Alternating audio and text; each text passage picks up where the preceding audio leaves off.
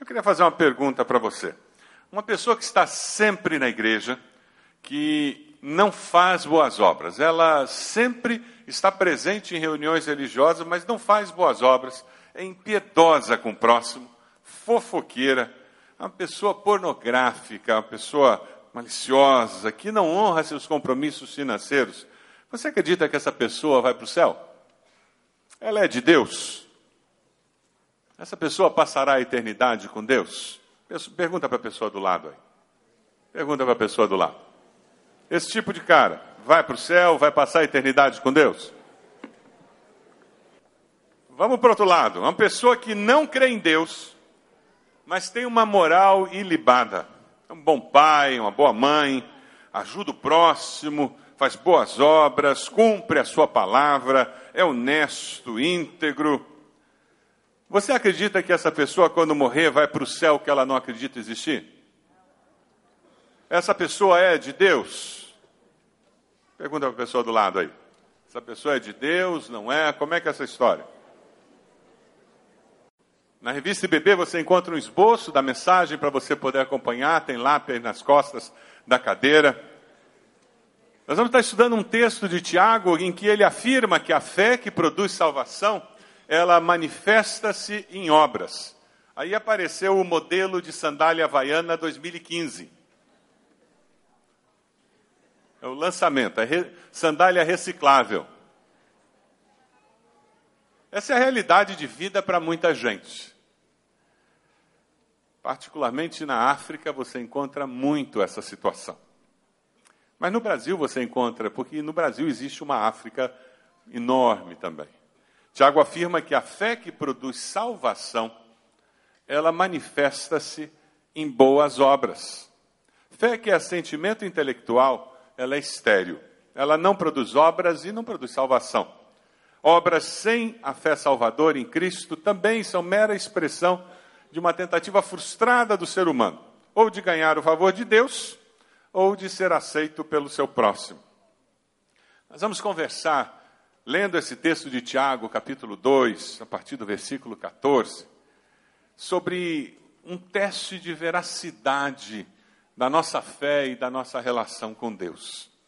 Você pode abrir lá em Tiago 2,14 na sua Bíblia? Conecte-se lá no seu celular. Veja se tem alguém perto de você que não tem acesso ao texto bíblico.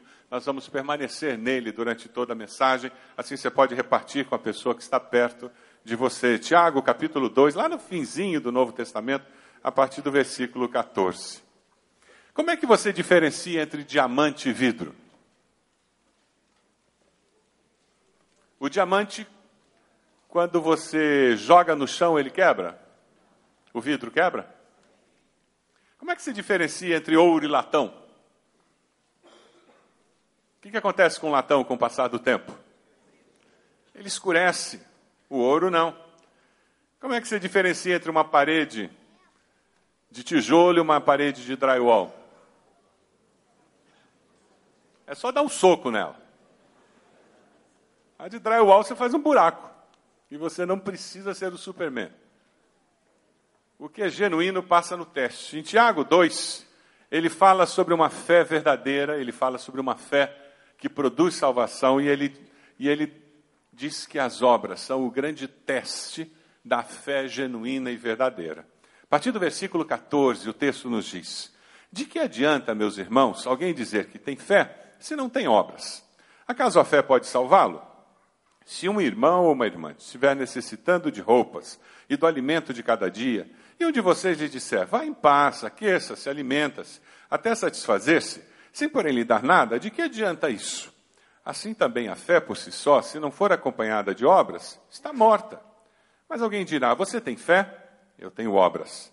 Mostre-me a sua fé sem obras, e eu lhe mostrarei a minha fé pelas obras. Você crê que existe um só Deus? Muito bem. Até mesmo os demônios creem e tremem. Insensato. Quer certificar-se de que a fé sem obras é inútil? Não foi Abraão, nosso antepassado, justificado por obras, quando ofereceu seu filho Isaque sobre o altar? Você pode ver que tanto a fé como as obras estavam atuando juntas, e a fé foi aperfeiçoada pelas obras. Cumpriu-se assim a escritura que diz: Abraão creu em Deus, e isso lhe foi acreditado como justiça, e ele foi chamado amigo de Deus. Vejam que uma pessoa é justificada por obras e não apenas pela fé.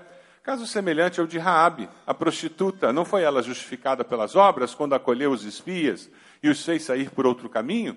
Assim como o corpo sem espírito está morto, também a fé sem obras está morta.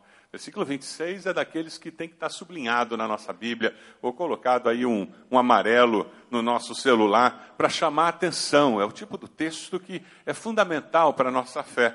Atos de bondade que nós realizamos, eles devem sempre ser o resultado do nosso saber, que produz o nosso fazer.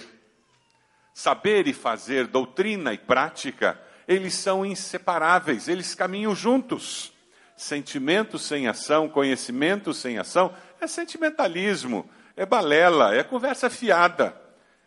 Questionamento de uma fé que não se manifesta pela, pelas obras deve ser feito diariamente, dioturnamente. Toda vez que nós encontramos alguém que se diz discípulo de Jesus e não manifesta esse ser discípulo de Jesus em obras, essa pessoa precisa ser confrontado com essa incoerência. Porque ou ela está se enganando, ou ela está sendo enganada por algum líder que prega um evangelho água com açúcar, um evangelho que não é o evangelho do Senhor Jesus. É inaceitável. Nós vemos uma fé cristã que é simplesmente religiosa, nominal. Ou, quem sabe, uma fé cristã capitalista que manipula Deus como se Deus fosse manipulável. Você encontra hoje muitas pessoas defendendo a teologia da prosperidade, em que eu exercito a minha fé em benefício próprio. Então eu simplesmente quero melhorar, porque eu quero dirigir o carro do, do ano, eu quero ter dinheiro na conta, eu quero morar em mansão, eu quero ser rico. E eu exercito a minha fé em benefício próprio, para eu levar vantagem. Isso é fé capitalista, e isso não existe na Bíblia. Na Bíblia nem existe fé socialista nem capitalista. O que existe é uma fé no Deus vivo. Deus não se deixa manipular por nós. Se a minha fé não se manifesta em coisas simples como a maneira como eu negocio quando estou fechando uma compra ou uma venda. Se a minha fé não altera a maneira como eu trato os meus funcionários, na hora que pago encargos, pago responsabilidades e busco até pagar um salário justo. Se ela não afeta a maneira como eu me relaciono com o meu patrão, com o meu supervisor, com o meu diretor, não com uma postura de subserviência, mas com uma postura de respeito, de honrar quem tem autoridade sobre mim. Se eu não entendo que eu fui chamado para ser agente de transformação dessa sociedade, pela minha postura de vida, eu não entendi o que é ter uma fé em Cristo Jesus, o que é ser discípulo de Cristo. Eu e você fomos chamados por Deus para viver como agentes de transformação nessa sociedade. É por isso que nós somos chamados a ter uma fé em um Deus que produz mudança. Essa é a minha grande preocupação com o crescimento dos evangélicos nos últimos anos na nossa sociedade. Nós não estamos produzindo mudança nas estruturas sociais da nossa nação. Precisa acontecer. É por isso que nossa igreja tem investido tanto em discipulado. É por isso que nós falamos tanto em estudo da Bíblia, leitura da Bíblia. É por isso que nós incentivamos tantos a virem durante a semana fazer CFI, a no domingo virem para as classes da escola bíblica dominical. É por isso que nós incentivamos tanto você a anotar o que você está ouvindo na mensagem, você conferir, porque nós queremos ser uma igreja firmada na palavra, de pessoas que se espalham pela sociedade e causam mudança na sociedade. Porque para isso fomos chamados pelo Senhor. Projeto de Deus é que porque você mora naquele prédio, aquele prédio seja melhor. Porque você foi colocado por Deus naquele condomínio, aquele seja um condomínio melhor, porque você está ali. Porque você faz parte daquela família e você começou a namorar aquele rapaz, aquela moça, aquela família vai ser abençoada porque você está agora frequentando aquela família. O projeto de Deus é que nós sejamos agentes de transformação. Quando você chega no lugar onde você trabalha, as pessoas dizem que bênção ter você trabalhando aqui comigo. É essa a percepção que as pessoas têm? Ou você é o chato? Porque tem gente que acha que ser crente é ser chato. Você conhece gente assim? Que tem crente que é chato mesmo. É o famoso não pode, tudo não pode, tudo está errado. Conhece crente assim? Tem, tem pessoas que acham que seguir a Cristo é ser o chato da sociedade. O nosso desafio como agente de transformação é mostrar que a vida com Cristo é abundante, gente. É mostrar como é bom seguir a Jesus. Veja os versículos 15 e 16. E quando nós enfocamos o lado positivo da vida cristã, os desafios que ela coloca diante de nós, as pessoas vão começar a dizer: Mas isso aí faz sentido para mim. Isso aí é algo que eu sempre sonhei em ter e viver e experimentar. Versículos 15 e 16, de uma maneira muito simples. Tiago coloca a essência da, das obras cristãs. Ele diz: olha, se o irmão ou uma irmã estiver necessitando de roupa, e ele fala sobre necessidades básicas da vida: roupa, comida e abrigo. Quais são as necessidades básicas das pessoas que estão ao seu redor? Talvez você more num condomínio em que as necessidades básicas das pessoas ali não sejam roupa, comida e abrigo. Talvez isso elas tenham em abundância. Mais roupa do que consigam vestir durante 365 dias do ano. E tem gente que tem mais sapato do que conseguiriam pôr em 365 dias do ano. Mas talvez a necessidade básica que aquela pessoa tenha seja de alguém que se importe, que diga: fala, que eu escuto. É interessante porque sempre que nós olhamos para essas necessidades da vida e pensamos em pessoas pobres, carentes, a gente gosta muito de dar esmole. O brasileiro é muito mão aberta. Você já reparou quanta gente baixa a janela do carro e dá uma moedinha para aquelas crianças que ficam na, na rua brincando de, de que estão fazendo alguma coisa? Você já parou para pensar quanto dinheiro eles recolhem naquele sinaleiro? E o conceito errado que eles absorvem de que é possível eu ganhar vida fazendo isso? É muito mais conveniente para ele se enganar que está trabalhando daquele jeito do que pegar um emprego de carteira assinada em que tem hora para chegar, hora para sair, tem tarefa para cumprir e um patrão para dar conta. É por isso que eles ficam no sinaleiro. Mas a nossa consciência é aliviada quando entregamos esmola. Quem dá esmola, na realidade, é um grande egoísta. Está pensando em si e não na pessoa que está querendo livrar. A BC teve uma experiência recentemente que vários irmãos da igreja receberam e-mail, muito interessante, de como agir e ir além do dar esmola, como atender necessidades básicas indo além do dar esmola. Nós temos alguns clientes de banho aqui na igreja. São moradores de rua que vêm tomar banho aqui na igreja. E um deles, o Pedro, ele tomou a decisão de mudar de vida finalmente. E quando um deles toma a decisão de mudar de vida, a gente começa a ajudar esse, nesse processo, e é isso que a gente faz. E ele foi para uma casa de recuperação, um período difícil para ele superar tudo que ele tinha que superar. Mas uma coisa marcante que a, irmã Jaqueline nos conta no seu relato, ela diz: Uma coisa que Pedro me falou e que chamou muito minha atenção foi quando ele, indo para a casa de recuperação, disse que quando se recuperar, ele vai tentar arrumar um emprego de meio período. Sabe por quê? Para eu poder dedicar parte do meu tempo como voluntário na ABC.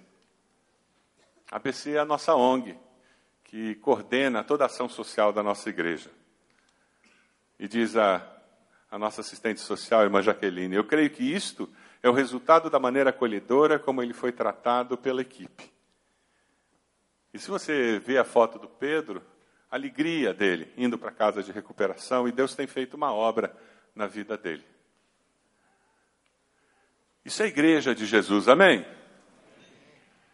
Isso é muito mais do que dar uma esmola. Próxima vez que você for tentado a dar uma esmola no sinaleiro, segure aquele dinheiro e pergunte àquele menino: Você quer ajuda de fato? Eu estou disposto a te dar ajuda de fato. E se ele quiser, consiga colocá-lo em contato com a ABC e acompanhe o processo para nós tirarmos aquele menino da rua. Mas não dê esmola. Se você tem dinheiro para dar, entregue esse dinheiro aqui. Nós vamos comprar cesta básica para crianças que nós estamos de fato ajudando.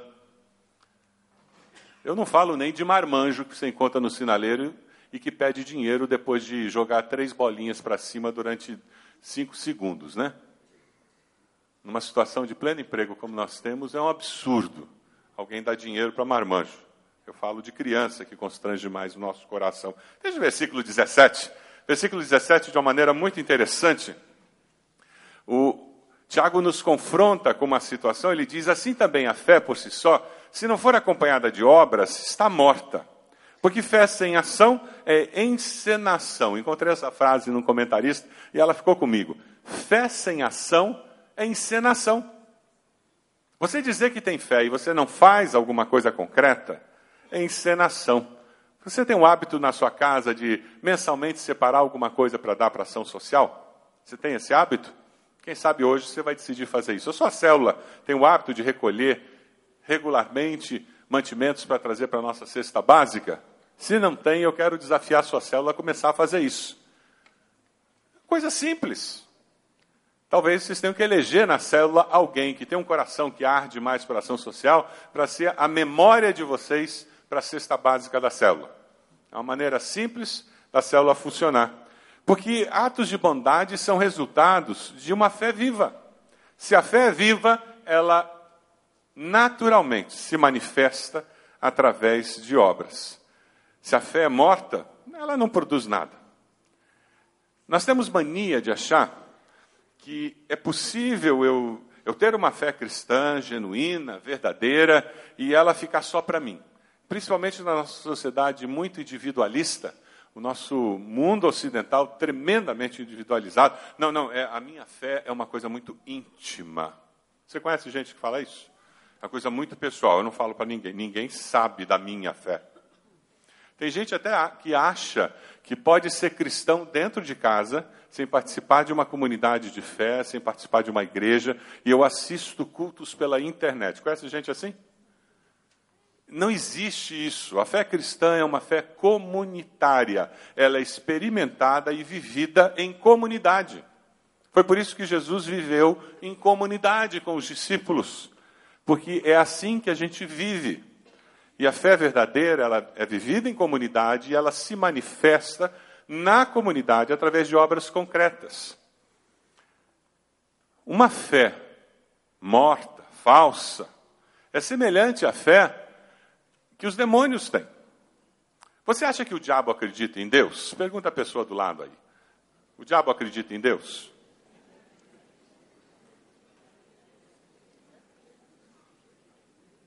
Se tem alguém que sabe que Deus existe, é Ele. Você, de vez em quando, pode até ter umas dúvidas: será mesmo?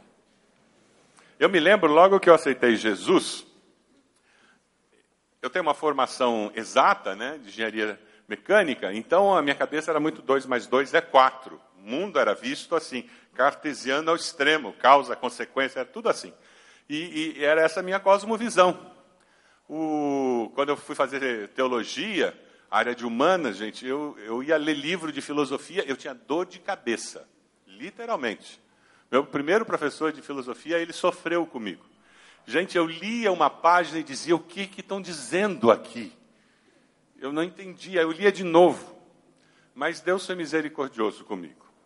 Mas o, o interessante do processo é que nessa caminhada de aceitar Jesus, naqueles primeiros meses, eu não sei se isso aconteceu com você, muitas vezes, me vinha uma dúvida, assim, uma coisa assim que era como uma nuvem que baixava em cima de mim. Meu Deus, e se tudo isso for mentira? É, era como uma nuvem que vinha, porque a fé não é dois mais dois é quatro. Ela é intangível ela não é lógica, ela foge à nossa compreensão. Não, não tem um teorema que você prova. Então, para mim, é, era um exercício, assim, é, é, era uma, quase uma violência. Alguém já sentiu isso? Eu não estou sozinho. É isso mesmo. E, e sabe, faz parte da nossa luta.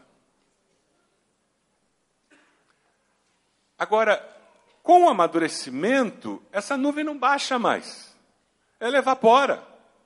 Porque o meu caminhar com Deus, as evidências do mover de Deus na minha vida, a, os momentos em que Deus mudou meu ser, as confirmações, não, não tem como eu me perguntar, será? Mas naquela época, de vez em quando, eu dizia assim: e se eu estiver entregando minha vida para um negócio que não vai dar certo? E que no final eu descubra que não é nada disso. Vinha isso. Graças a Deus desaparece. Com o amadurecimento da vida cristã, com o caminhar com Cristo, isso some. Mas o diabo não tem isso. Ele foi criado por Deus, ele caiu daquela situação de relação perfeita com Deus. E se tem alguém que sabe que Deus existe a ele, e o texto de Tiago nos diz ainda que além de saber que Deus existe, o que, que acontece com os demônios? Olha, não sei você, mas eu de vez em quando não tremo, não. Acontece isso com você? Às vezes nos falta temor a Deus, não é verdade? Ele treme porque ele sabe do que Deus é capaz. Ele não tem nenhuma dúvida dos poderes de Deus. Ele não tem nenhuma dúvida do que Deus pode fazer. Ele sabe que ele está condenado. Ele sabe que ele perdeu o jogo. E não vai ser de 7 a 1, não. A vergonha vai ser muito maior. Ele perdeu e perdeu feio. Condenado. É por isso que ele crê e ele treme. É por isso que ele tem esse senso de urgência, de infernizar a minha vida, a sua vida, de destruir a nossa fé, de destruir a sua família. É por isso que ele nos ataca. Por isso que a Bíblia diz que a nossa luta não é contra carne nem sangue, mas contra principados e potestades no ar. Por isso que ele veio para matar, roubar e destruir. E ai de nós se não vivermos com essa consciência de que existe sim um poder do mal que tenta nos destruir. E ai de nós se não vivemos com a consciência que maior é aquele que está em nós do que o que está no mundo. Amém? Ai de nós se não tivermos consciência que Jesus já venceu e que com ele nós somos mais do que vencedores. Amém? Satanás tem consciência, os demônios têm consciência do poder de Deus e tremem. Mas, queridos, a fé deles é morta. É uma fé que não produz mudança. Você, você, você acredita que Satanás vai se arrepender algum dia? A fé é viva. A fé em Deus que produz mudança. A fé em Deus que aproxima o ser criado do Criador. É aquela fé descrita em Efésios 2, 8, 9. É aquela fé que vem de arrependimento dos pecados. É aquela fé que vem de alguém que confessa Jesus como Salvador e diz: Me perdoa, Deus, eu reconheço que Jesus morreu na cruz pelos meus pecados. Deus, até quando eu tento acertar, às vezes eu erro. Deus, às vezes eu sou mal intencionado mesmo, às vezes eu desejo mal a alguém. Deus me perdoa. E quando nós chegamos aos pés da cruz e com o coração arrependido, nós confessamos nossos pecados, nós descobrimos que Jesus olha para nós e diz: Eu estou morrendo aqui na cruz por tua causa, por você. Eu derramei meu sangue para que você possa ser salvo, para que você possa experimentar uma nova vida, para que você possa viver uma vida diferente, para que você possa ter certeza de vida e vida eterna. O apóstolo Paulo, lá em Efésios, ele diz que essa fé nos leva a praticar as obras que Deus preparou de antemão para que andássemos nelas. Como corpo sem espírito está morto, versículo 26 nos diz, também a fé sem obras está morta. Mas a fé viva, ela faz com que nós sejamos sal da terra e luz do mundo. Nós somos ao mesmo tempo o sal da terra que preserva, conserva, dá sabor, e a luz do mundo que evangeliza, que dá vida. Você tem vivido assim? Onde você está, você faz com que o ambiente seja mais saudável. Era isso que o sal fazia. O sal evitava que as coisas estragassem. Eles não tinham freezer, não tinham congelador, eles não tinham geladeira. Ou eles colocavam o sal para evitar que as coisas estragassem, ou as coisas estragavam. E o Senhor diz: você na sociedade é o sal. John Stott faz uma afirmação muito forte. Ele diz: se a sociedade está moralmente degradada, a igreja de Cristo é a maior responsável, porque elas não têm sido sal da sociedade. Não têm evitado que ela se degrade. Quando um colega seu do trabalho começa a dizer que está traindo a esposa, o que, que você faz? Quando um colega seu de trabalho, uma amiga, começa a dizer que marido é uma desgraça, que casamento é a pior coisa do mundo e que marido é horrível, o que, que você faz? Você reafirma valores cristãos? Você faz ouvido de mercador? Ou você mergulha dentro e mete a boca nos maridos?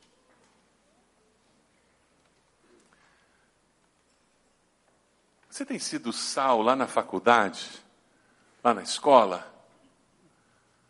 Quando a turma se programa para colar, o que, que você faz? Um dos grandes desafios que eu tive na faculdade, quando eu acertei minha vida com Deus, foi sair da turma da cola.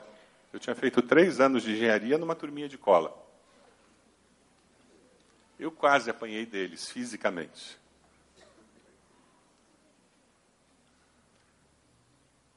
E o duro foi estudar três anos. Porque agora eu não colava. Aí que foi o complicado. Foi eu recuperar o que eu não tinha estudado. Sal da terra, luz do mundo. Sabe, a próxima vez que você chegar lá no teu ambiente de trabalho, na tua família, numa reunião e você dizer: que ambiente horrível, uma sensação de trevas. Ao invés de sair correndo, comece a orar dizendo: Jesus, brilha mais. Porque quanto mais escuro, mais perceptível é a luz. Não é verdade? A nossa sociedade está tão acostumada com o cristianismo nominal que às vezes é complicado entender que não existe discípulo de Cristo que não faça boas obras. E boas obras às vezes não é dar pão e comida, não. Às vezes boas obras é ouvir alguém com atenção. Às vezes boa obra para o cristianismo é não aceitar suborno. E explicar por quê. Às vezes, boa obra é você fazer teu trabalho com excelência. E talvez até ficar uma hora a mais, além da hora do serviço. Mas eu sou funcionário público, eu não vou receber a mais se eu ficar mais uma hora. Mas não interessa. Quer comais, quer bebais, façais tudo para glória de Deus. E o que eu faço no meu trabalho eu faço para a glória de Deus. E eu vou fazer bem feito. Isso é boa obra. Ah, meus irmãos. Aí nós começamos a impactar a sociedade. Boa obra, eu me dispor para vir num sábado, como o pessoal do Linha da Vida faz, para atender população carente no nosso ônibus Linha da Vida profissionais da área de saúde, irmãos voluntários, dedicam do seu tempo. Você pode fazer isso? Não é todo sábado, não. Uma vez por mês? Que diferença! Que diferença! Coisas simples. Atos de bondade da célula. Algumas células começaram a levar café quente para cobrador em tubo de ligeirinho. Imagina nesse frio ficar naquele tubo. Atos de bondade. Que atos de bondade a sua célula vai fazer nesse mês de julho, de agosto? Estou curioso para ver. O povo é criativo. Tenho certeza que vocês vão ter umas ideias incríveis, como já tiveram no passado. Coisa assim completamente fora do normal. Eu quero ver a foto, quero ouvir a história. Manifestações da fé genuína. Veja o versículo 21. Com Abraão, a manifestação da sua fé foi um desafio absurdo. Deixar a sua terra e a sua família. Uma coisa absurda, obedecer a Deus entregando o seu próprio filho. Versículos 21 a 24. Uau! A fé verdadeira se manifesta em obras. Mas também para que serviria a fé de Abraão? se ele não estivesse disposto a obedecer a Deus. E a sua fé? Para que serve? De que maneira obedecer a Deus tem feito diferença na sua vida? Você está disposto a abrir mão dos seus direitos, das suas vontades, dos seus planos, para demonstrar a sua fé em Deus? Aí no verso 25 aparece o caso de Raabe. Quando Israel estava olhando a cidade de Jericó, estudando como atacá-la, aquela mulher acolhe os vigias, os espias que estavam lá, e ela faz um pacto com eles: quando vocês atacarem, todos dizem que o Deus de vocês há de dar a vitória a vocês, protejam a mim e a minha família. E um pacto é feito. Se Rabi não tivesse fé, não arriscaria sua vida para salvar os vigias. E ela salva os vigias, eles escapam pela muralha à noite e assim eles conseguem retornar. Mas para que serviria a fé de Raabe se ela não estivesse disposta a arriscar-se para ajudar os vigias? A sua fé já fez com que você corresse algum risco?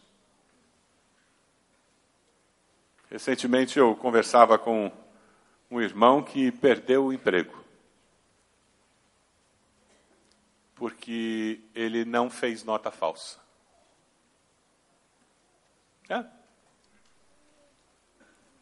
E o patrão disse: Você sabe que eu sou seu patrão, eu estou mandando você fazer. E se você não fizer, eu posso mandar você embora. E ele disse: Eu sei.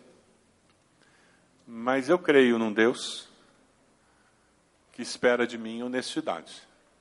E eu não posso adulterar uma nota. E ele foi mandado embora. E eu creio que Deus vai honrar. Você não acredita nisso? Tenho dúvida. Eu já vi isso muitas vezes em outras, na vida de outras pessoas. Mas você está disposto a correr riscos? Rejeição de alguém porque você se identifica com Jesus? Ah, não tem como. Ter uma fé genuína, verdadeira, sem correr riscos e sem colher as bênçãos da aventura de fé. Porque o seguir a Cristo é uma aventura mesmo. A fé que salva, ela resulta em boas obras. Abra sua Bíblia lá em Mateus 25. É um texto precioso, precioso. É um texto bem conhecido. O Senhor Jesus nos fala sobre o final dos tempos. Mateus 25, a partir do versículo 31. Quando o Filho do Homem vier em sua glória, com todos os anjos, assentar-se-á em seu trono, na glória celestial. Todas as nações serão reunidas diante dele, ele separará umas das outras, como o pastor separa as ovelhas dos bodes, e colocará as ovelhas à sua direita e os bodes à sua esquerda. Então o rei dirá aos que estiverem à sua direita: Venham benditos de meu Pai Recebam como herança o reino que lhes foi preparado desde a criação do mundo. Pois eu tive fome e vocês me deram de comer, tive sede e vocês me deram de beber. Fui estrangeiro e vocês me acolheram. Necessitei de roupas e vocês me vestiram. Estive enfermo e vocês cuidaram de mim. Estive preso e vocês me visitaram. Então os justos lhe responderão: Senhor, quando te vimos com fome, te demos de comer, ou com sede, te demos de beber. Quando te vimos como estrangeiro te acolhemos, ou necessitado de roupas, e te vestimos quando te vimos enfermo ou preso e fomos te visitar. E o rei responderá: Digo-lhes a verdade, o que vocês fizeram a algum dos meus menores irmãos, a mim o fizeram. Então ele dirá aos que estiveram à sua esquerda: Malditos, apartem-se de mim para o fogo eterno preparado para o diabo e seus anjos. Pois eu tive fome, vocês não me deram de comer, tive sede e nada me deram para beber, fui estrangeiro e vocês não me acolheram, necessitei de roupas e vocês não me vestiram, estive enfermo e preso e vocês não me visitaram. Eles também responderão: Senhor, quando te vimos com fome, ou com sede, ou estrangeiro, ou necessitado de roupas, ou enfermo, ou preso, e não te ajudamos? Ele responderá: Digo-lhes a verdade: o que vocês deixaram de fazer alguns destes mais pequeninos, também a mim deixaram de fazê-lo. E estes irão para o castigo eterno, mas os justos para a vida eterna. Mateus 25, 34 a 40, de uma forma muito clara, nos fala: quando vocês fizerem isso ao mais humilde, de fato foi a mim que fizeram. Salvação para os que fizeram boas obras e condenação para os que não fizeram. Então, como é que é essa história? Mateus 7, 21 a 23, nós vamos ler juntos, vai aparecer na tela. Vamos lá? O Senhor Jesus diz: Nem todo aquele que me diz Senhor, Senhor, entrará no reino dos céus, mas apenas aquele que faz a vontade de meu Pai que está nos céus. Muitos me dirão naquele dia: Senhor, Senhor, não profetizamos em teu nome, em teu nome não expulsamos demônios e não realizamos muitos milagres, então eu lhes direi claramente: nunca os conheci. Afastem-se de mim, vocês que praticam o mal. Obras sem Jesus não salvam. Jesus sem obras é religiosidade, é falso, é vazio. Jesus com obras, nova vida, e vida eterna. O único jeito de saber se de fato você tem vida eterna, se você se converteu, se você experimentou a salvação em Cristo, é ver os frutos. É por isso que muitos que se afastaram, que já estiveram conosco e se afastaram, nunca foram do Senhor. Eles eram simplesmente pessoas religiosas, que gostaram daquele momento religioso. Por isso se afastaram. A maneira de você descobrir se de fato você nasceu de novo, você está obedecendo ao Senhor? Você tem alegria em fazer isso? Os frutos da sua vida manifestam essa nova vida?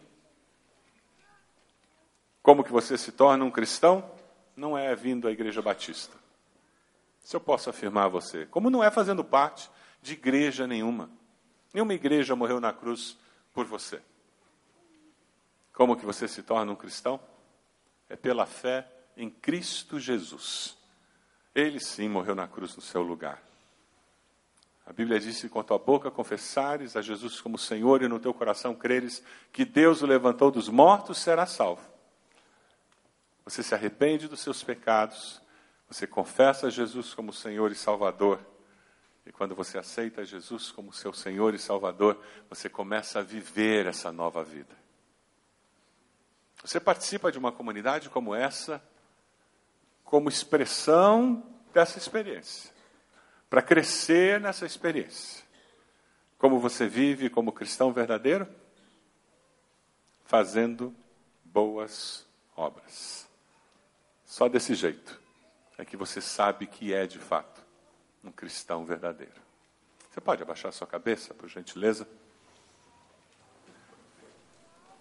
Duas perguntas no final dessa mensagem. Você já reconheceu Jesus como Senhor e Salvador da sua vida? Já se arrependeu dos seus pecados?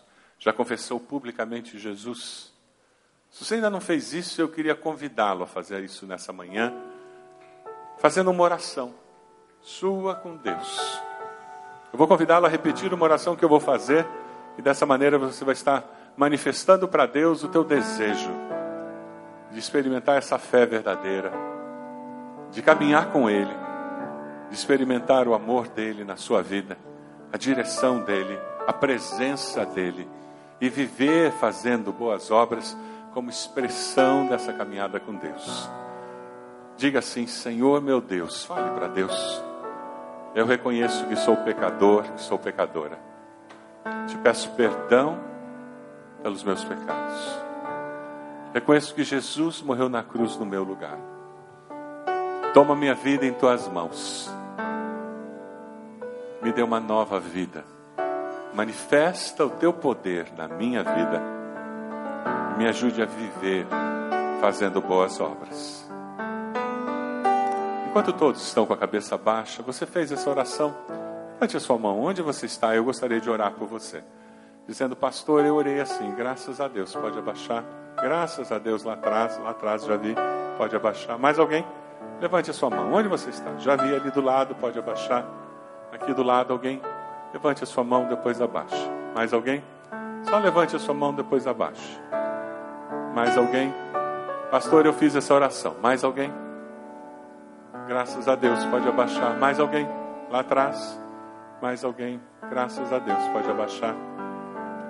Já vi aquela criança, pode abaixar. Mais alguém? Pastor, eu fiz essa oração. Graças a Deus, pode abaixar. Já vi aqui na frente. Mais alguém? Levante a sua mão. Onde você está? Mais alguém? Quem sabe você um dia já aceitou Jesus, mas hoje você está entendendo que a sua vida tem que se manifestar, a sua fé tem que se manifestar em obras. E de uma forma muito clara você está entendendo que você precisa se envolver com ministérios como a ação social da igreja, ministérios mais claros dentro da sua célula. Você vai, hoje você está assumindo um compromisso com Deus, de que você vai dedicar parte do seu tempo, dos seus recursos, para abençoar pessoas ao seu redor, fazendo boas obras. Levante sua mão se você está tomando essa decisão. Levante sua mão. Graças a Deus, várias pessoas estão levantando a sua mão. Louvado seja Deus. Pode abaixar. Mais alguém? Levante sua mão. Onde está? Graças a Deus. Graças a Deus. Vamos ficar de pé, nós vamos cantar. Enquanto nós cantamos, rendido estou. Eu vou convidar você, você que levantou sua mão, tomando essa decisão ao lado de Jesus tão importante. Nós temos pastores que vão estar aqui à frente. Nós gostaríamos de dar um abraço em você, nós gostaríamos de orar com você. Gostaríamos de caminhar com você nessa decisão tão importante da sua vida. Venha até aqui. Você que está tomando uma decisão de dedicar mais tempo para fazer boas obras, para abençoar pessoas através de ações concretas, venha até aqui. Nós queremos abençoar a sua vida com uma oração, ministrando sobre a sua vida. Venha até aqui. Chegue aqui, estamos esperando você. Pode vir. Isso, já tem gente chegando.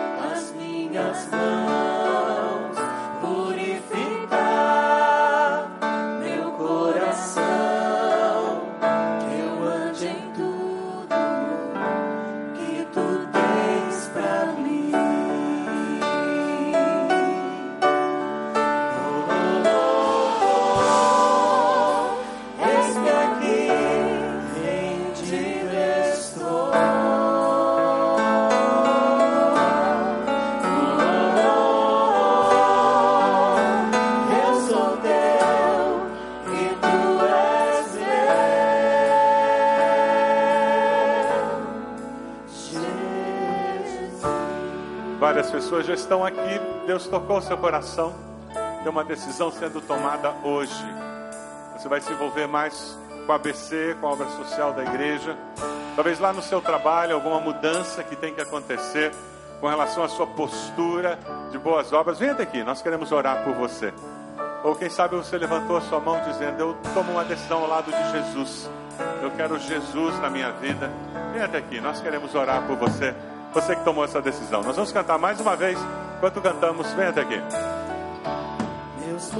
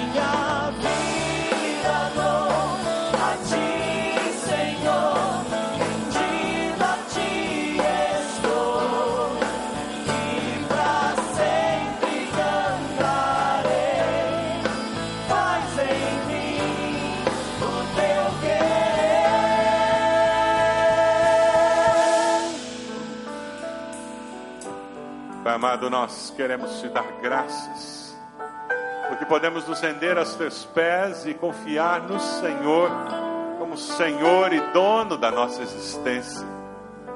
Queremos consagrar, ó Deus, a nossa vida e todos os dias de vida que o Senhor nos der. Queremos vivê-los, ó Deus, praticando boas obras que glorifiquem Teu nome, que transformem a nossa sociedade, que mostrem às pessoas que o Senhor é Deus. Ó Pai amado, nós queremos ter uma fé genuína, verdadeira, que produza mudanças em nós e ao nosso redor.